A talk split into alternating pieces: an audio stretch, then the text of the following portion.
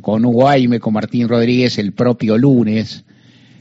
Me interesa, me agrada eh, laburar así, o sea, me interesa por ahí sentar a personas de, que creo muy inteligentes, muy aplicadas, muy versadas y conversar, hablar, hablar tiempos que no son habituales en los medios de hoy o en la radio de hoy. A veces yo creo que son necesarios, o sea, no estoy predicando un formato único, no estoy diciendo nada de eso. Lo que estoy diciendo es que hablar una hora entre personas, ponele que uno que conduzca, y tres o cuatro que sean inteligentes, que sepan el tema, que estén y que tengan tiempo, que tengan tranquilidad, que se pueda contestar algo, que pueda volver, que le des un rizo más, es, yo creo que ayuda. Hablamos con el con eh, con Beto Quevedo y el propio Martín Rodríguez el miércoles, también acá, también un rato. Hoy, si, si todo sale bien, tendremos alguna persona también con la que dialogar. Nunca anticipamos estas cosas, vos sabes, por cábala, todo eso. Y y uno trata de ver y de mirar y, y lo primero, eso lo, vengo diciendo el lunes y lo sigo diciendo, lo primero que tiene que tener el intérprete, el periodista, el analista, el que el que aparte también el que hace política y tiene que encontrar un curso de acción frente a algo que no esperó es eh, cierta modestia para darle explicaciones.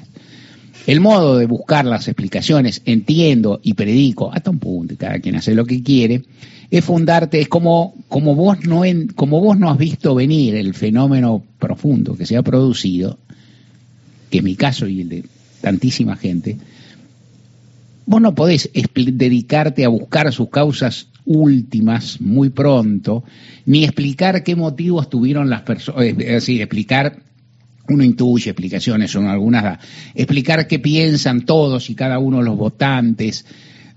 A mí me parece que el comienzo metodológico, te insisto con esto, es mi punto, y vos, por cierto, puedes ver otra cosa.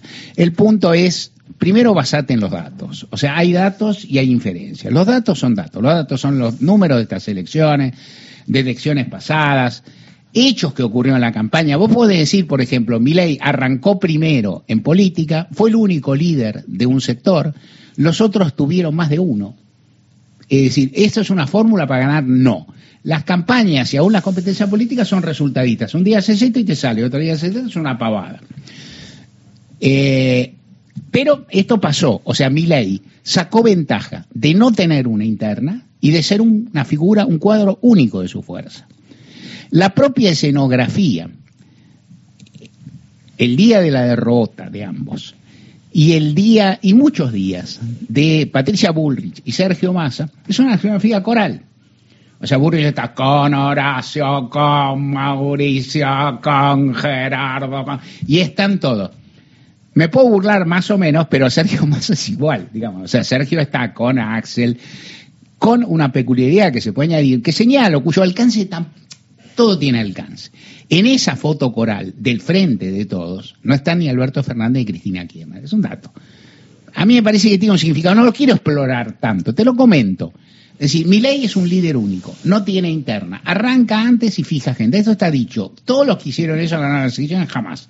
Podría haber hecho eso y no ganarlas, puede que ahora haga lo mismo y tampoco gane. Todo puede pasar. Pero todo esto sí que ocurrió. Y después sí, aparecen los votos. Y los votos Digo, los números de la votación son irrefutables. Las interpretaciones pueden venir después. Milei hizo una elección como no ha hecho ninguna tercera fuerza en la Argentina, te lo vuelvo a decir, desde 1983 lejos.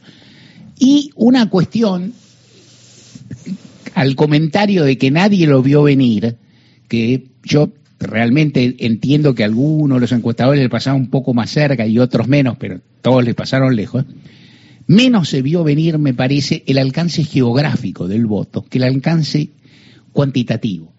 Porque pone, es decir, vienen juntos, sí, hasta un punto. O sea, que Milei haya ganado en forma literal de la Quiaca Tierra del Fuego no está en la cabeza de nadie, ni aún de aquello que le da el 22%, que igual ya era una barbaridad, digamos, ¿no? Es decir, por supuesto, 22 no es 30, 29 no es 30, macanudo. Pero ahí había algo más, que eso te da un sesgo muy variado de clase y de pertenencia que, a mi ver, lo hace más sofisticado que el paladín de un sector juvenil de trabajadores no formales, que cierta, seguro que su base, todo el mundo lo, piensa, y yo no, no soy quien para refutar, pero hay algo más, hay algo más. al momento, pasada la primera semana y cuando se empieza a vivir ese escenario alucinante, uno observa, cómo se van conduciendo distintos actores, qué dinámica se va produciendo, dinámica que de nuevo tampoco sé en qué deriva, pero que también me interesa señalar para ir entendiendo. Primera cuestión, la, cómo la belleza, el triunfo embellece a cualquiera. ¿no? El triunfo, es decir, el triunfo potencia, el triunfo embellece, el triunfo convoca, el triunfo es eh, centrípeto, la derrota dispersa, es centrífuga. Las escenas de esas pelis de las que hablamos con Miguel Fernández y le hice encontrar alguna más sobre campaña, muestran esa escena ¿no? del, del comando de campaña en que hay algunos papelitos en el piso, no queda nada, ¿no? En la Argentina si había, eh, no si por ahí queda un vaso, esos vasos con el resto de, gaseosa, ¿no? Vasos de plástico con el resto de gaseosas, si ya sin, sin gas y cosas por el estilo, todo se va cayendo y los otros están en una estado de euforia y ocurren situaciones que uno mismo, a medida que se producen, por ejemplo, que son en cierto grado predecibles, pero a medida que se producen sorprende tanto como el candidato beneficiario. El Fondo Monetario Internacional llama a Javier Milei, a su hermana, y uno agradece que no haya llamado a los perros, digamos, que sé yo, y dice, lo, lo convoca a conversar. Eso pasó con Alberto Fernández la otra vez. Bueno, pero Alberto Fernández, bueno, pero Alberto Fernández había ganado, ganó por más, ganó. No, es decir, es, es muy serio esto, no, es una dinámica lógica, digo, es decir, el Fondo Monetario establece relaciones y frente a una figura que seguramente los preocupa y los alarma, vamos, es aún más lógico que le hablen. O sea, de conversar, le piden algo, no preguntan tanto. Y seguramente, porque nadie es sonso y tampoco los gringos son sonsos, tampoco le, tampoco le dirán, bueno, resuelva esto, resuelva lo otro, porque también advierten que el ñato no tiene el poder que sí podía tener Alberto Fernández. O sea, bueno, usted que ya ganó, ¿qué va a hacer, qué no va a hacer? Este le digamos, bueno, usted que va ganando. La diferencia es importante, pero eso ocurre. Los adversarios, hasta donde yo vi, y no han alcanzado a reaccionar. Es muy difícil reaccionar, no lo tenían previsto y hasta ahora no han podido contestar, no han podido replantearse y, y en verdad es difícil pensar qué hacer, discusión que uno ve entre los partidarios de, Juntos por el Cambio menos, entre los partidarios del peronismo más, qué es que hay que decir, qué tienen que decir, que es un momento en que así como todos los hinchas de fútbol se transforman en técnicos, ¿viste? Cuando está por jugar, ahora Scaloni está en estado de gloria, pero siempre pasa. De los otros equipos, los equipos de fútbol locales, todos son técnicos, todos somos técnicos, saben todo, ponen equipo, saben y está bien. Ahí todos se ponen en jefe de campaña. Y ahí para mí hay dos puntos, hay un punto de discusión casi conceptual o algo por el estilo y otro, bueno, un poco más, no sé, más dinámico. Primero, como punto, o si queremos, resumámoslo en uno, punto de vista general jefe de campaña hay uno solo, si es que hay, a veces, en general, a veces quien se perfila, hay una persona aparte del candidato que la controla o que la conduce, a veces la conduce el candidato. A mí me parece que eh, cuando aparecen dentro de los partidarios de alguien que se encontró con una sorpresa desagradable en una elección intermedia, la idea de decir, bueno, no hay que decir esto, hay que decir lo otro, hay que contestar, no hay que pelearse con este, hay que pelearse con aquel, media en principio me parece una confusión sobre los roles, o en todo caso una serie de criterios sobre los roles que en lo personal no comparto. O sea, la idea de decir, lo he escuchado, simplifico el argumento, no quiero, aparte no, jamás quiero decir, eh, no me importa mucho si quien lo dijo. Bueno, no hay que decir esto porque, porque esto lo votó lo mayor, no hay que estar en contra de esto porque la mayoría de los votantes de mi ley está a favor y no te van a hacer caso, que no me hagan caso. ¿No? O sea, decir, es decir, la idea de decir, yo me voy a plegar a las líneas del otro y no voy, voy a disimular diferencias porque eso parece que no está de moda, es una idea débil, me parece a mí. Se puede aceptar en algún punto, que yo, pero te pone en un lugar complicado. Sofistico el punto. Cuando eso alude a valores fundacionales, menos tenés que hacerlo. Eso hace rato que lo vengo diciendo, te lo digo con otras variables, te lo vuelvo a decir. La seguridad. Discutamos la seguridad en la Argentina. Hay que discutir, sí. Está mal que los progresistas no tengan punto de vista. Ni siquiera es cierto, pero no importa. Ponele que te lo admito. Entonces, la seguridad, hay temas que no hay que dejarle en exclusividad a la derecha, hay temas. Hay temas que no hay que dejarle en exclusividad a figuras tan estrambóticas y difíciles de encasillar de derecha, por cierto, pero algo más como Javier Milei, sin duda. Ahora, determinadas respuestas a la inseguridad, determinados criterios, determinados métodos, determinadas herramientas, sí hay que dejárselo porque son de ellos. Porque para uno son eh, imposibles de aceptar. O sea, si exceden esto. Entonces, ¿a quién se le deja la pena de muerte? A los otros. Porque la pena de muerte es de ellos. Entonces, ¿cómo haces con la pena? Bueno, no tenés que hacer nada con la pena. O sea, o en todo caso, tenés que decir te parece mal. Vos podés citar a quien quiera. Digo, si vos estás en una discusión pública decís, bueno, no hay que citar a Zaffaroni, no lo cite, que sea, no me importa. Digo, pero lo que no podés hacer es entregar, ser una especie de flan o algo sumamente imperfecto o impreciso para complacer, vaya, para acercarte a algo en un camino en el que aparte yo creo, y, esto ya sí es mucho, es primero, que vos tenés que tener un núcleo sólido de ideas, valores y principios es básico, vos lo tenés que entregar aunque los otros vengan mal. Digo, hablo de algo que ocurre a quien tiene X años. Yo he visto caer, y no estoy diciendo que va a ocurrir ahora, yo he visto perder los principios, ideas y valores, banderías que tuve desde el año 76 acá muchas veces. Y nunca me pareció que había que comprar el discurso de los otros. No estoy, no estoy, yo no soy nadie, ¿no? O sea, soy un ñato, qué sé yo. Hay muchas, hay unas cuantas personas que más o menos piensan como yo y demás, pero creo que plantear algo, una dictadura, plantear esto, y a mí qué me importa. Ganó la dictadura, ganó. Tenía, había mucha gente en la calle que no lo quiero ni discutir. Digámoslo respecto de Carlos Menem. Carlos Menem ganó una interna del peronismo, yo estaba en el otro sector. Y entonces, Carlos, uno podía ver en las críticas de Menem algunos puntos flacos de lo que uno pensaba. Ahora, cuando Menem produjo el programa de privatizaciones más miserable, más avanzado y más irresponsable de toda la región nuestra, no había por qué estar a favor. Estaba la mayoría, no sé, posiblemente. Digo, lo votó la mayoría, lo votó en 1995. Lo votó. Y bueno, ¿a mí qué me importa? Digo, ¿qué quiero decir con esto? Hay que entender qué pasó, hay que entender qué pasó, hay que adecuar algunas cosas, hay que adecuar algunas cosas. No se puede defender todo, no se puede defender todo. El mundo se mueve, el mundo se mueve. Vos partís de un lugar. Y, en y de ese lugar sigo creyendo y sigo viendo en este momento que hay algo que es no hacer seguidismo de los vencedores cuando vos estás convencido que su plexo genérico de ideas, de creencias y valores es no, no solo la palabra equivocado es opinable, es nocivo. También es opinable, pero pone, es nocivo.